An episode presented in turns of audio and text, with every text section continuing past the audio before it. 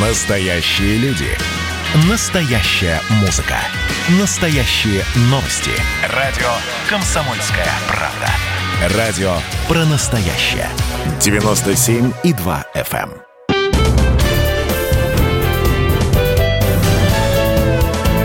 эм. Гость в студии. Всем здравствуйте! В эфире радио «Комсомольская правда». Я Сергей Мордан. И со мной сегодня в студии Михаил Зыгорь. Очень трудно его представлять, а, но я так предполагаю, что большинство слушателей его знает. Михаил Зыгарь – это, во-первых, журналист, во-вторых, это публицист, в-третьих, это писатель, практически автор, наверное, нового жанра. Нон-фикшн. Михаил, здравствуйте. Добрый вечер, Сергей. Я, естественно, прослушал э, довольно большое количество ваших интервью, но вообще вас знаю довольно много лет, поскольку я тоже старый коммерсантовец. Скажите, пожалуйста, а последняя книжка «Все свободны», а почему вы выбрали именно 96, 96 год? Это вот просто юбилейная дата или эта идея у вас ну, вызревала какое-то количество лет в голове? Ну, юбилейной даты, мне кажется, никакой нет. 25 а, лет, подождите. Ну, это будет в следующем году. Она как-то такая довольно и не круглая, и не то, чтобы э, кто-то собирается с большим размахом праздновать, мне кажется. Э, в первую очередь, мне, с одной стороны, я хотел написать книгу, книгу про 90-е. И я, э, ну, мы с вами видим, что довольно э, много, так или иначе, произведений про 90-е. Это такое... Э, такое поле, которое будоражит воображение, которое э, сильно э, тревожит аудиторию, потому что, видимо, э, видимо, потому что это такой период, который очень сильно не похож на наше с вами время. Это противоположная сторона нашей с вами Земли, время, когда люди ходили вверх ногами, и очень много мифов, очень много как, каких-то выдуманных смыслов на эту тему, и я в какой-то момент, я рассказывал уже однажды эту историю, а, а, вместе со своим другом, режиссером э, Сашей Молочниковым, мы сидели, обсуждали фильм «Бык», а, прошлогодний такой э, страшный э, кинохит про, про то, какими были эти бандитские 90-е. И я помню, что тогда в разговоре сказал Саша, что вот если бы я что-то делал про 90-е, я бы совсем про другое рассказывал, я бы рассказывал mm-hmm. про, про перелом, который случился Э, в 96 году. И тут как раз меня э, пробила эта мысль, то, что, может быть, э, мне нужно взять и быстро написать книгу про вот, основополагающий сюжет 96 -го года. А вы, кстати, долго ее писали? Я относительно недолго ее писал, я писал год. То есть, в общем, довольно э, спринтерски, я бы сказал.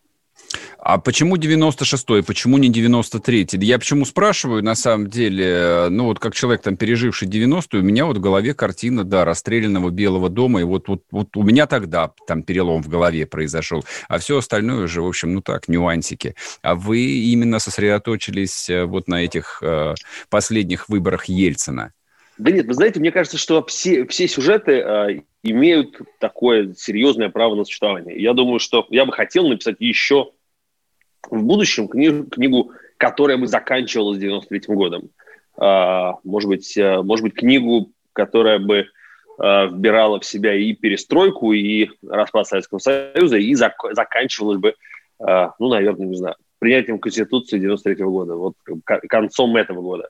А, но, с другой стороны, про другой важный перелом 90-х, про окончание, про 99 год и операцию «Преемник» я несколько лет назад книгу уже написал. Мне в этот раз показалось то, что вот этот э, перелом в середине десятилетия, когда в течение полугода происходит сначала залоговый аукцион, а потом вот эта президентская кампания, э, мне показалось, что, что это очень такой архетипический сюжет. То есть это, э, ну, я в, в, в книге сравниваю этот сюжет с сюжетом «Трех мушкетеров», Uh-huh. Мне кажется, что это, это такая абсолютно классика авантюрного романа, а, которая произошла в жизни, но при этом помимо внешнего вида авантюрного романа, там как бы очень много каких-то других а, драматических и, и трагических смыслов.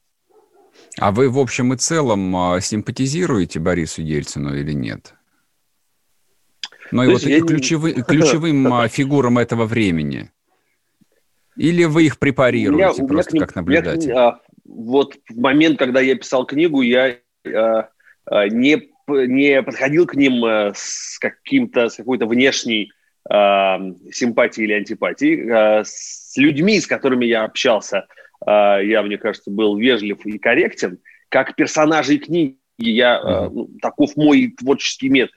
Я считаю, что я обязан полюбить любого, любого героя, и в этом смысле я, ну, как бы, чтобы понять хоть ход мыслей, чтобы как-то понять э, картину мира, к чему э, стремится человек, чего он боится. Я должен немножко поселиться в голове э, каждого героя и к нему, э, к нему лучше, лучше относиться. Но в, но в этом смысле поэтому я, я был должен полюбить и Ельцина, э, и Зюганова, и, э, и Чубайса, и Березовского, и Крыжакова, и всех сам, самых разных героев.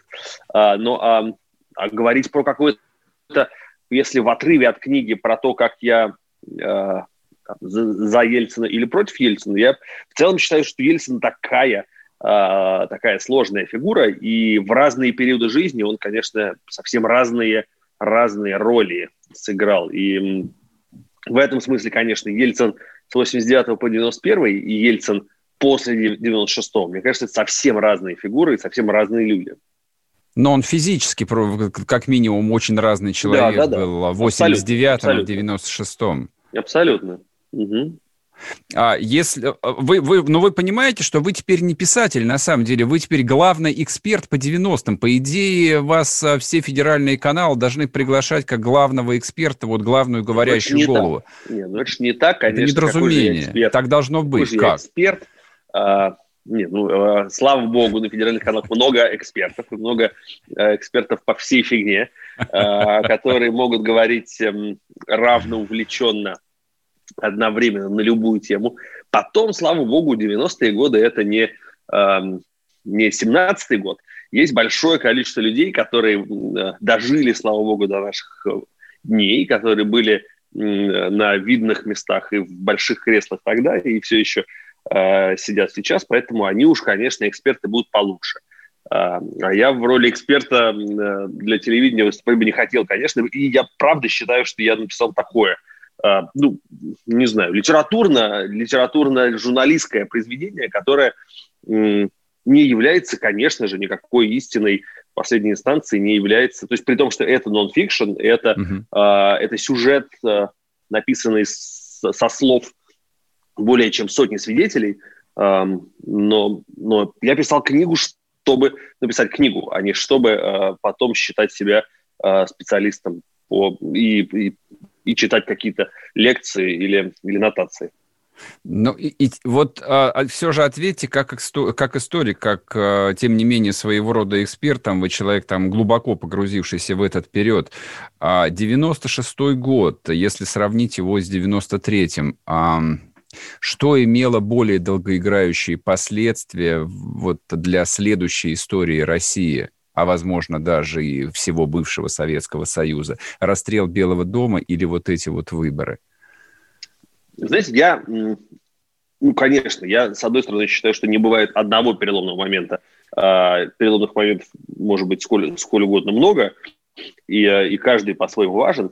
Мне кажется, что что события 96-го, они как бы значительнее, чем 93-й, как ни странно. Потому что мне кажется, что если в совокупности брать залоговые аукционы и выборы, я говорил уже на эту тему несколько раз, мне кажется, что это ключевой момент э, потери э, обществом веры в, в институт собственности и потом в институт выборов. И именно для для будущего страны, мне кажется, это э, куда более, на мой взгляд, возможно, более важно, чем, э, чем ужасный кризис 93 -го года. Вера, вера в справедливость окончательно была похоронена в 95-м, 96-м. Не, ну, не знаю, окончательно ли. Я, я не думаю, что окончательно. Я думаю, что, что потом было еще а потом еще был кризис 98-го, а потом была, угу. были выборы 99-го операции «Преемник». Да и практически каждый год что-то происходит, фантомная да. Партия, фантомная партия единства. У нас как бы все, все время же возникают из, из табакерки новые черти. Скажите, пожалуйста, а, но вот э, по вашему мнению, вы, опросив более ста человек, какой вывод можете сделать? Ельцин украл победу у Геннадия Андреевича или нет? Знаете, ну, это, была, а, это была чистая Геннадия... подтасовка или нет? А, почти нет никаких сомнений, что если говорить про фальсификацию, э, то, как бы, то выборы не были нарисованы. А, это в этом, на, этом, на это упирает, в общем-то, и Зюганов. А, который считает, что он не слил, а, в общем, проиграл.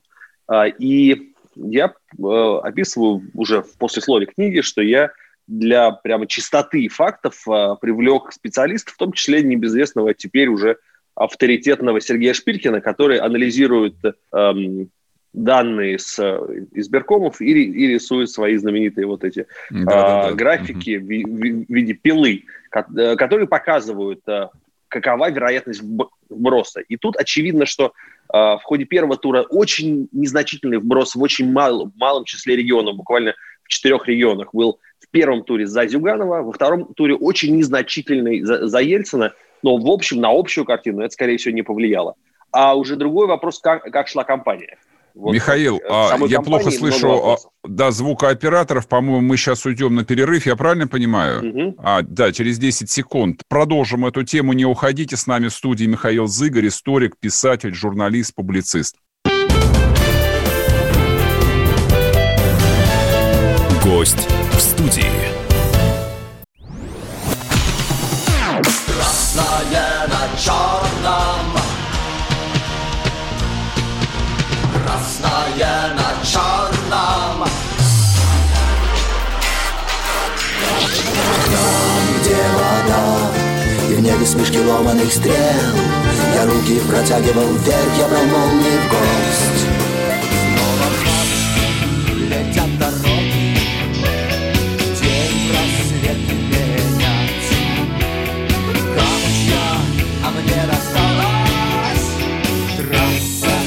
Е-95. Опять игра, опять кино Снова выход на бис Комсомольская правда. Радио поколения Алисы.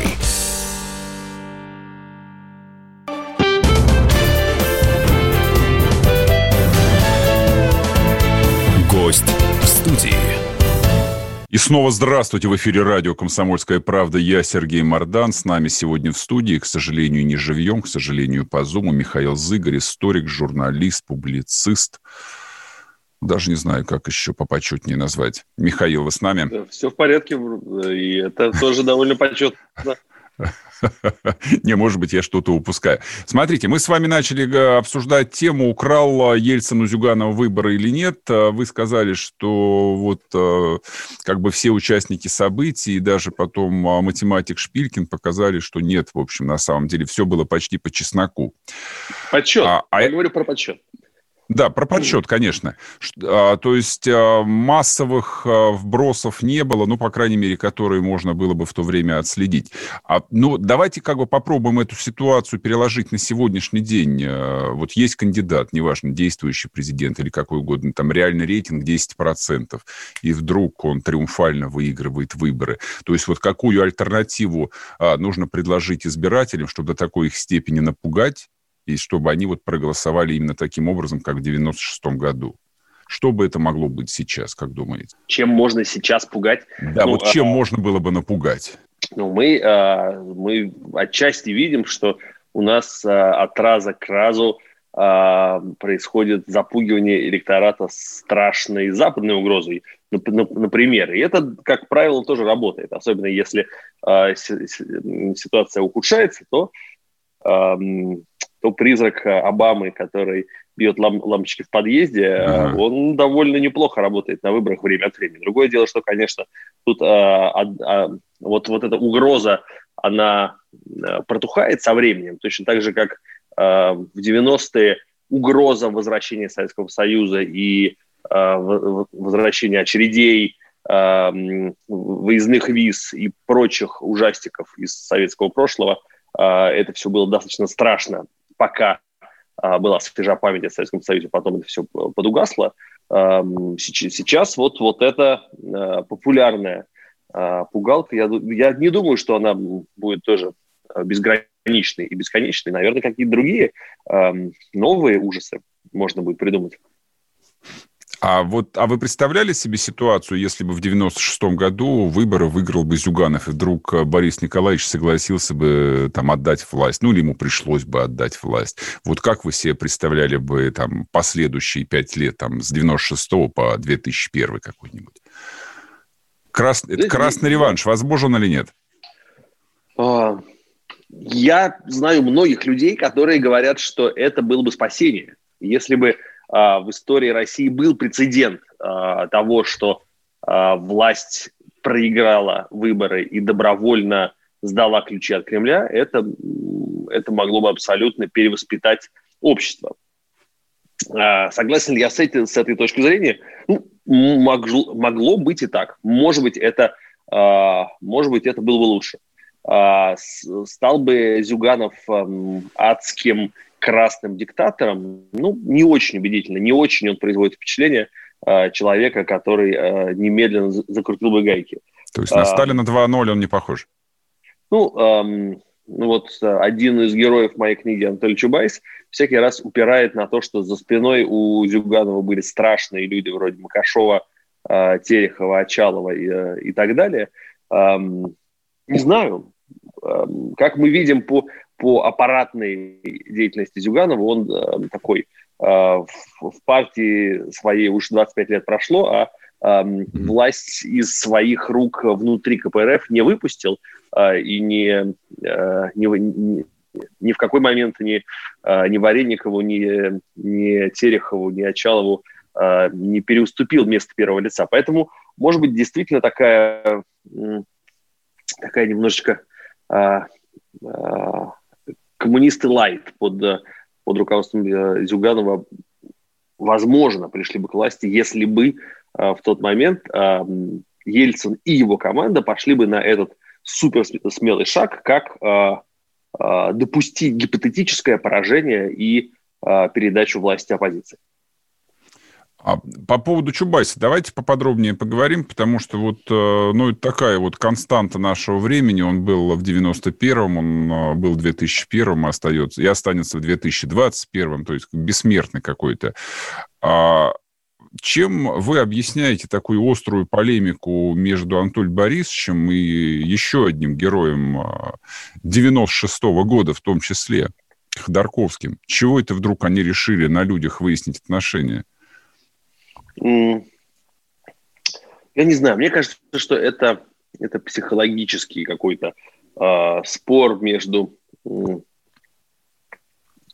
между людьми. Э, и причина этого спора, конечно, не, не в этой детали, э, не, не в этих мелочах, которые они обсуждали, хотя э, с формальной точки зрения, э, мне кажется, прав был Чубайс, потому что э, Ходорковский просто перепутал, перепутал там даже факты, я разговаривал, когда писал книгу и с Ходорковским, и с Чубайсом, mm-hmm. и ту же самую историю Ходорковский мне рассказывал совсем про, про, другие, про другой месяц, про, про другие события. Он просто чуть-чуть э, напутал и, и перенес одни события на другое время. А почему так резко эмоционально отреагировал Чубайс? Я думаю, что это не из-за воспоминаний о 96 годе, а из-за того, что с ним произошло сейчас. Конечно, отставка Чубайса для него была очень болезненной, очень неожиданной. А, совсем, совсем не думал Анатолий Борисович, то, что его а, так а, грубо попросят. И, и ему, конечно, вот из-за этого тяжело. И, и его срыв на Ходорковского – это скорее вот такой, как мне кажется, эмоциональный всплеск по поводу того, что его в общем, государственная карьера, по сути, вот уже и не то, что карьера, его дело, как бы у него было дело, а сейчас у него больше никакого дела впервые в жизни не осталось. Я правильно вас понимаю, что вы считаете, что вот все эти разговоры про особую роль Чубайса там, в возможных переговорах с новой американской администрацией, это, в общем, не более чем рассуждение досужих политологов, а его просто попросили на выход из системы государственной власти, наконец? Я могу себе представить, что, а, что вопреки воле сотрудников администрации президента Анатолий Борисович Чубайс разовьет э, адскую кипучую деятельность и вдруг mm-hmm. возьмет в свои руки какие-то там бразды. Э, но совершенно точно ни у кого из нынешнего, из нынешнего руководства, ни у э, Антона Вайна, ни у кого-то еще, кто, направ... кто назначал э, Чубайса на, на эту должность, нет э, в мыслях э, того, что сейчас Чубайс будет э, чем-то реально заниматься. Да-да-да, верховодить и чем-то, правда, вот как бы как, какие-то ключи в свои руки возьмет. Это э, с их точки зрения, конечно же, абсолютная пенсия. А вот скажите, пожалуйста... Я, я Чуб... бы даже сказал ссылка ссылка. Чуб, Чубайс ведь это такой э, там совершенно фантастический феномен. А как э, так получилось, что он вобрал, э, наверное, один в себя, ну, основную массу народной ненависти? То есть даже Ельцина так не ненавидели, как Чубайса. В, вот в чем этот э, уникальный характер так отозвался все в сердце народном?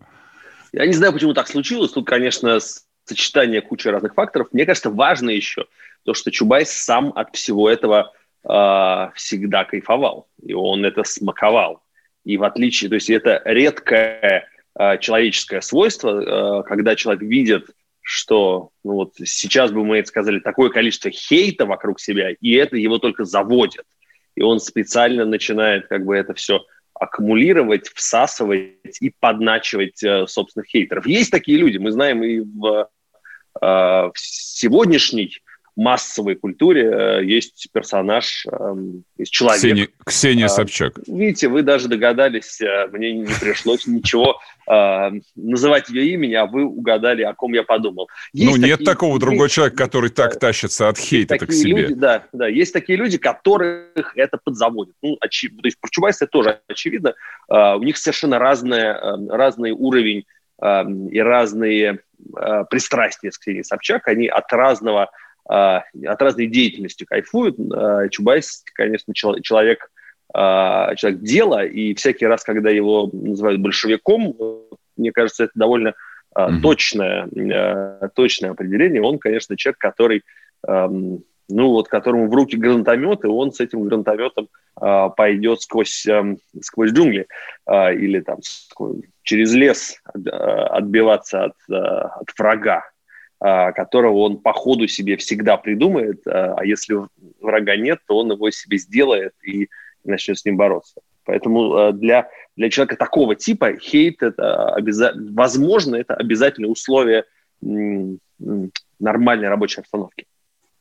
Как вы думаете, залоговый аукцион 95-го и выборы 96-го года – это вот две части одного события или нет? Ну, это во многом, э, во многом это часть одного процесса. Э, по как раз версии Чубайса э, залоговые аукционы были им специально разработаны для того, чтобы крепко привязать банковскую элиту страны к, э, к Ельцину, чтобы они понимали, что Ельцин – это единственный вариант, э, единственный путь, при котором они сохранят э, э, свои предприятия, свои, свой бизнес, свои деньги. А, про, просто тот же, тот же Ходорковский говорил, что, в общем, э, и, им было без разницы, кто будет президентом, и даже Зюганов. А мы, Михаил, э, мы сейчас уйдем на перерыв, снова буквально двухминутный, и тогда эту тему с вами подробно еще обсудим. Михаил. Гость в студии.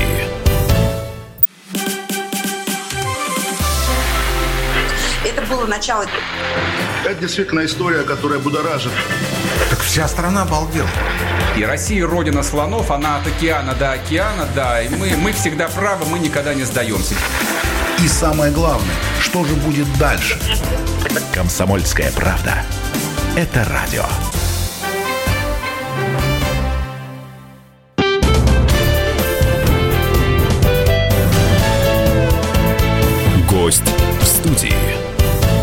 И снова здравствуйте в эфире радио «Комсомольская правда». Я Сергей Мордан. С нами в студии Михаил Зыгорь, журналист, публицист, историк, писатель. Михаил, еще раз здравствуйте. Мы с вами начали говорить про залоговые аукционы, про то, что часть это выборов 96 -го года судьбоносных или нет. А, ну, конечно. А, как, как рассказывает э, сейчас Чубайс, ну, в общем, это и соответствует а, любой м, фактологии этого процесса – залоговые аукционы же состояли из двух стадий. А, на первой стадии, в конце 1995 года, банки получали предприятия в залог, а в право собственности к ним э, переходило только через год, то есть э, осенью 1996 года.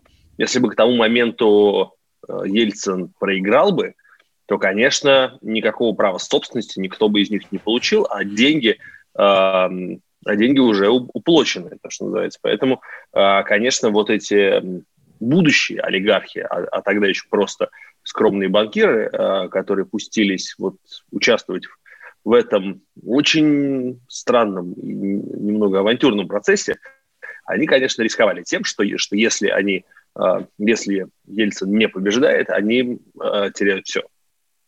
Поэтому Кстати. для них залоговый аукцион был э, очевидным рычагом влияния на них и, и, и залогом того, что они поддержат Ельцина. Слушайте, а вот залоговый аукцион он действительно придумал Чубайс как, как гениальный политтехнолог, или это была идея Потанина? Э, тут тоже довольно, э, довольно ясная, четкая история. Это, ну, то есть это, э, очевидно, это была идея не лично Потанина, а а, команды, которая с ним работала, но с ней пришел Потанин а, к Чубайсу и Коху, а, потом к Олегу Сосковцу, и уже потом Чубайс и Сосковец с двух сторон поддержали эту идею и, и пролоббировали ее на уровне правительства Черномырдина. Но, в общем, тут все, все более-менее сходятся в том, что авторство принадлежит Потанину. И сам Потанин тоже в этом признается. Слушайте, а вот а, вы, вы просто как бы обратили внимание на очень важную вещь э, про то, что право собственности по этим предприятиям к ним переходило только в 96 году после выборов. Никто не обращает внимания на этот очень толстый нюанс. А у меня просто вот следующая мысль возникла. Допустим, идею а, приватизировать госпредприятие за деньги Минфина, возможно, придумал, конечно, Потанин с товарищами. Но вот подвесить олигархов за яйца до, до следующего года, может быть, действительно Анатолий Борисович Борисович придумал такой хитрый um, ход. И не зря свои 3 миллиона-то получил. А, ну, тут про, опять-таки про 3 миллиона а, Чубайс 3, от 3 миллионов отказывается, говорит то, что их было э, сильно меньше. Их было ну, там, 50, 50 тысяч в месяц на, а, на 6 месяцев, получается, а, чуть-чуть, на порядок меньше. Но эта идея, да, она по разным версиям, она, скорее всего, Э, первым сформулировал ее Александр Лившиц, который тогда uh-huh. возглавлял экономическое управление в администрации президента, но э, услышав предложение э, развести по датам э, аукционы и вступление в право собственности, причем развести серьезно на, на целый год, э, услышав эту идею, э, Чубайс э, закричал «да, именно оно», ухватился за эту идею и потом превратил ее в такой э, рычаг давления на э, крупный бизнес. И вот это, конечно, его, его политика.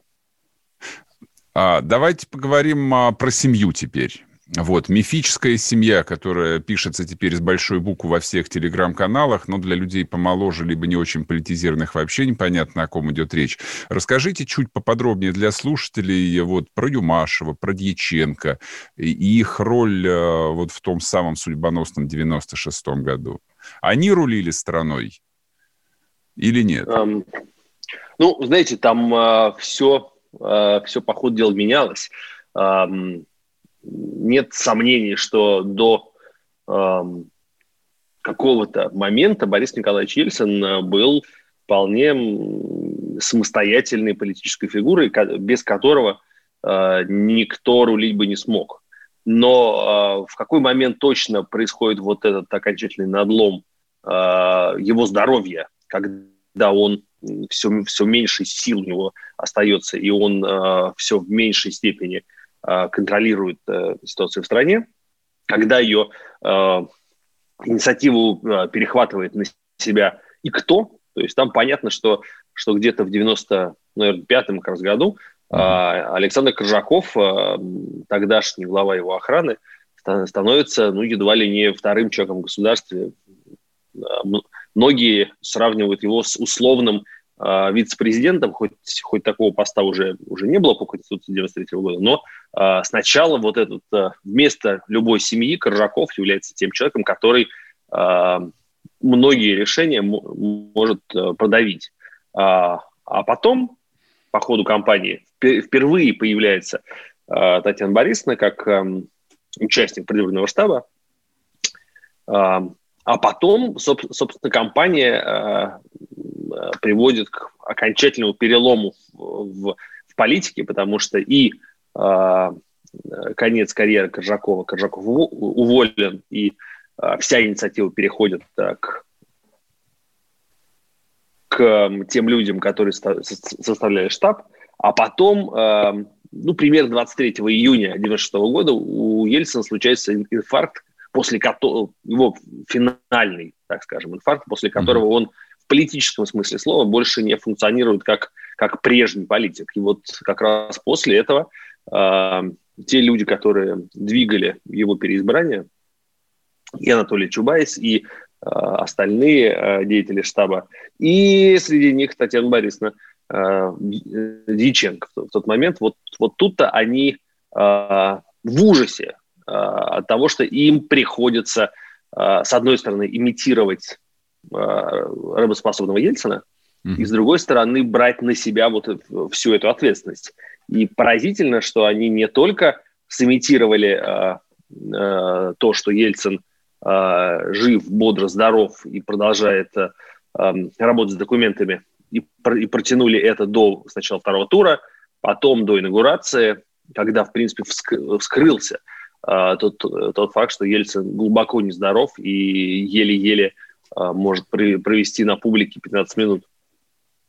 Но после этого, по сути, им и в последующие годы тоже приходилось имитировать то, что Ельцин Э, остается полноценным президентом. А вот э, этот ключевой вопрос, который я задавал очень многим своим, ну, практически всем людям, у которых я брал интервью, кто был президентом России с 96 по 99 год. И тут, конечно, бездна самых разных ответов. Э, есть популярный вариант, что ну, по-настоящему де-факто президентом был Валентин Юмашев, mm-hmm. человек, который даже ну, фактически не был, не занимал на начало 96 -го года никакой публичной должности вообще.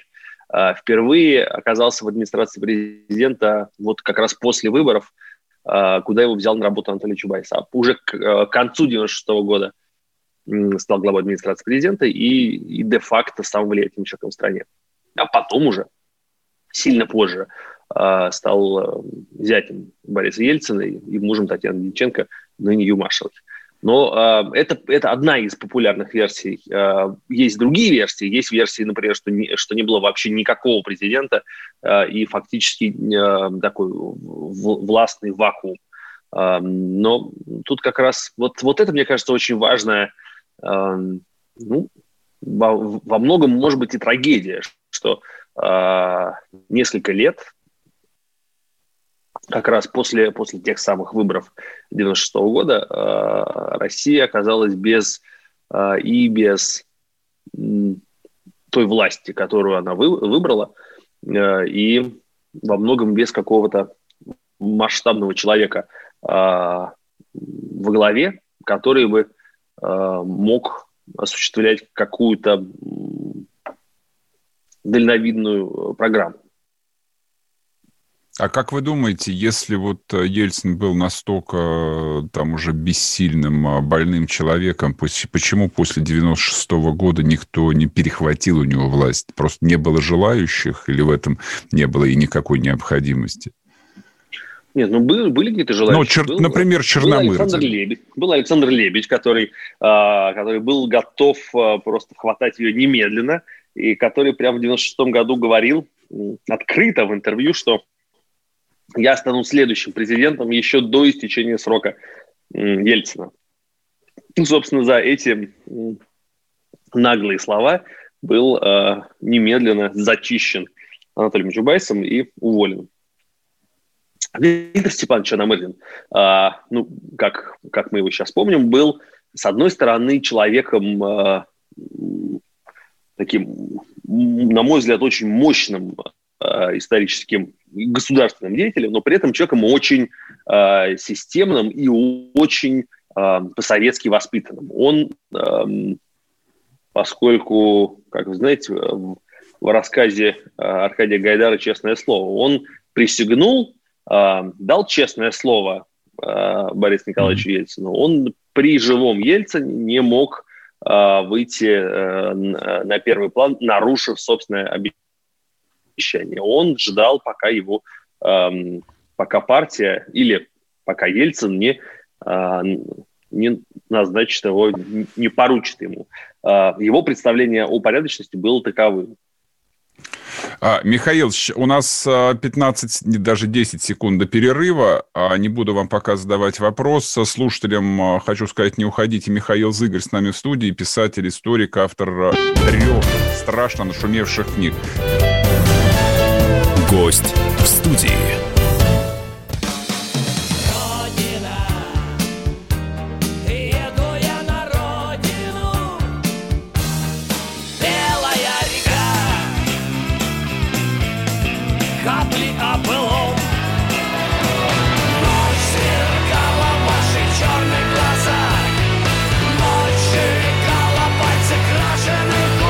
«Комсомольская правда». Радио поколения ДДТ».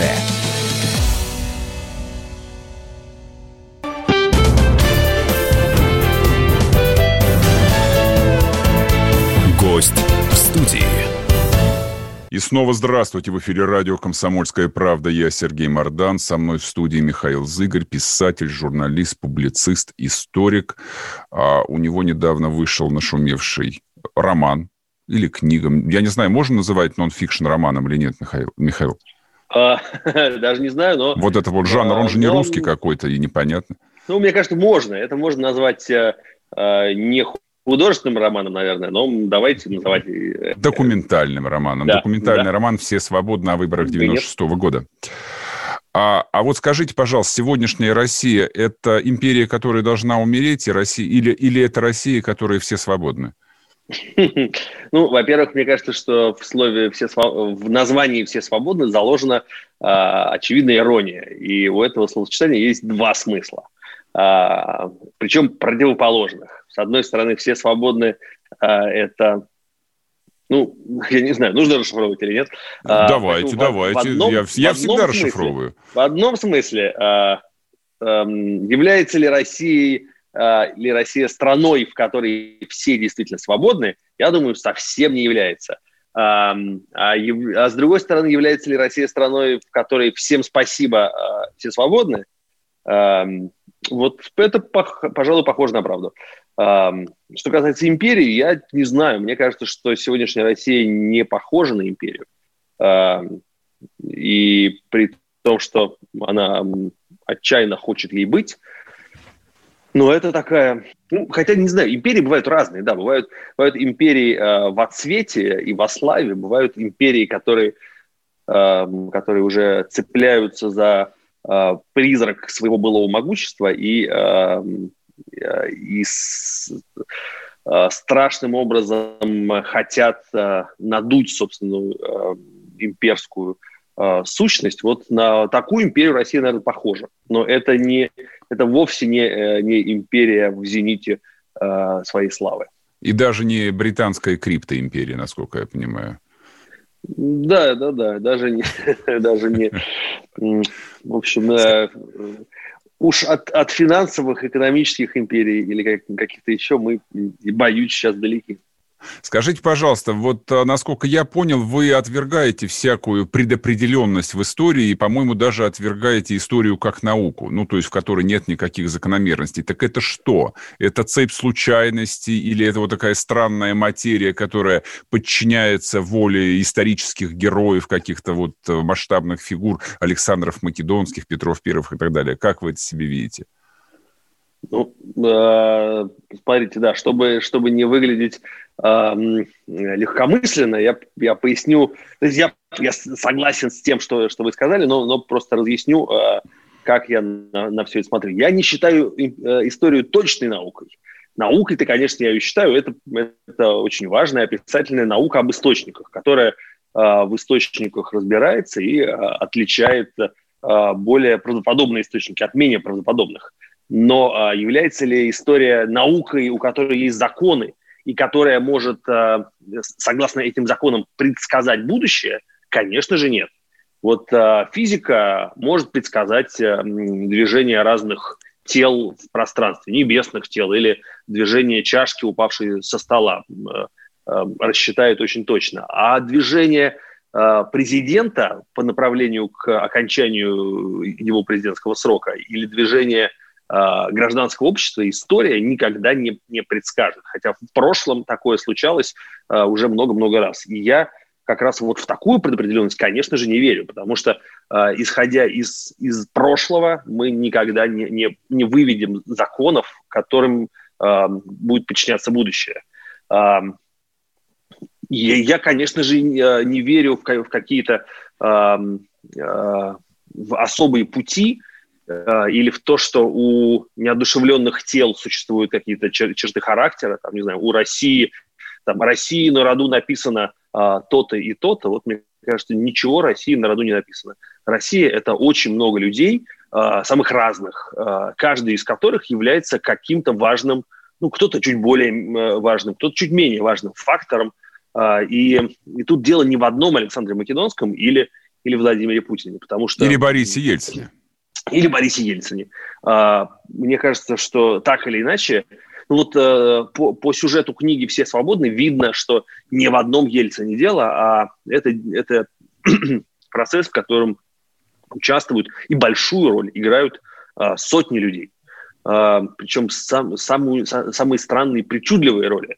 От генералов ФСБ, которые строят а, карт, э, карты звездного неба и, э, и дают эм, очень странные советы главе государства по изменению его графика а, в связи с ретроградным Меркурием, до, эм, э, до журналистов или, или до поп-звезд, которые эм, участвуют в его предвыборном туре.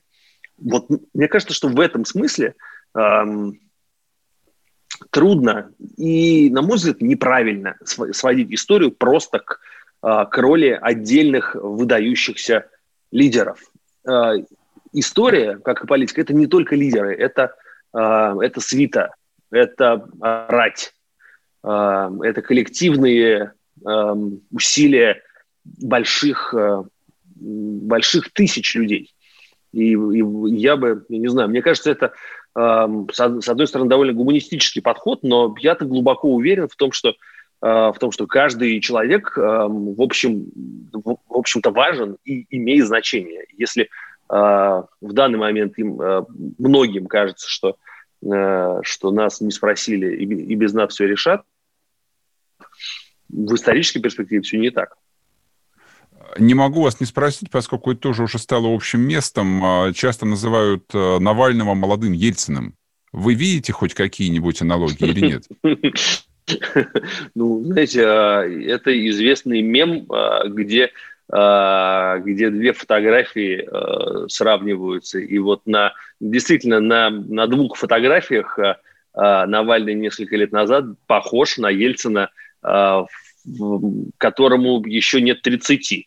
Вот мне кажется, на этом сходство и закончено. Потому что, а ну, вот что касается... Ну, какой, жар... же, ну, какой, же, какой же Навальный Ельцин? А, Ельцин а, все-таки это, это карьерный, а, карьерный партийный руководитель, который эм, был первым, был э, губернатором, э, нынешними словами, Свердловской области, причем крепким э, хозяйственником и очень таким прошел, прошел все, все ступени номенклатуры. А, абсолютная часть системы.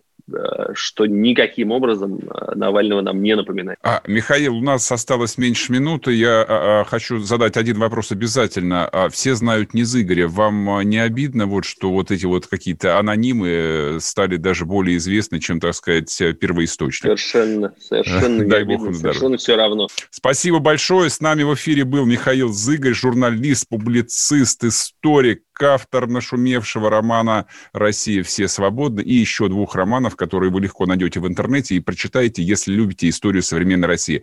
Михаил, спасибо вам огромное. С наступающим Новым годом. Счастливо. Спасибо. Всего хорошего.